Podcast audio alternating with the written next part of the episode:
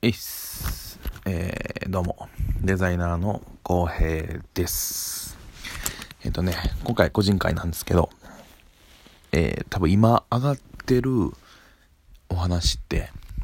結構みんな真面目にいろいろ話してると思うんですね。で、ただ、えー、この、え、ラジオ番組名が、ひねくれ三兄弟ってとこで、まあ、全然ひねくれてへんやないかいとなってると思うんですよ。なんで、えっと、ね、もうみんないい子ちゃんぶるんで、僕がみんなの代弁者ということで、どんどんひねくれていこうかなと思ってます。なんで、これはあのデザイナーのガチひねくれコーナーということで、えー、仕事に支障がない程度でひねくれていきたいと思います。じゃあね、えー、早速ひねくれていきたいんですけど、あのー、僕、出勤するときに、出勤とか、まあ、帰りですね。帰りの帰宅するときに、あのー、よく学生さんたちがあの駅のとことかで、えー、56人並んで募金活動をしてるじゃないですか。僕ね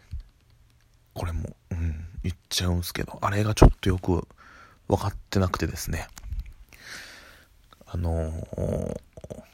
みんな楽しくなさそうにしか見えなくて。僕ちょっと見てられないんですよ。ね。で、えっ、と、あの募金をしてる数時間、まあ半日ぐらいしてるのかわかんないですけど、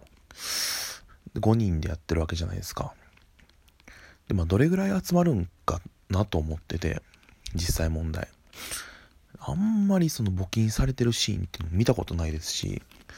されててもね、まあ、やっぱ小銭程度のものなのかなって思ってて、あのー、シンプルに、それなら、そこ立ってる時間で、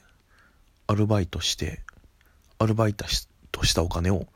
募金したらいいんじゃないかなって思ってしまうんですよ。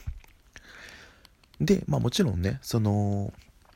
多分そこのボランティアっていうのには、その何かも社会問題っていうものを広めていくっていうね、あの意図があるんやと思うんですけど、それなら、えっとね、これちょっと提案なんですけど、もう居酒屋とかで、で、えっと、そういうボランティアをしたい人が働くじゃないですか。で、その人には、えー、こういう理由で、えー、まあ、こういう活動をしていますっていう、その社会的なメッセージを持った名札をつけて、その居酒屋で働いてもらうんですね。で、その居酒屋での、えー、出た時給の給料分をもうそのまま全額寄付してますっていうせ、えー、制度を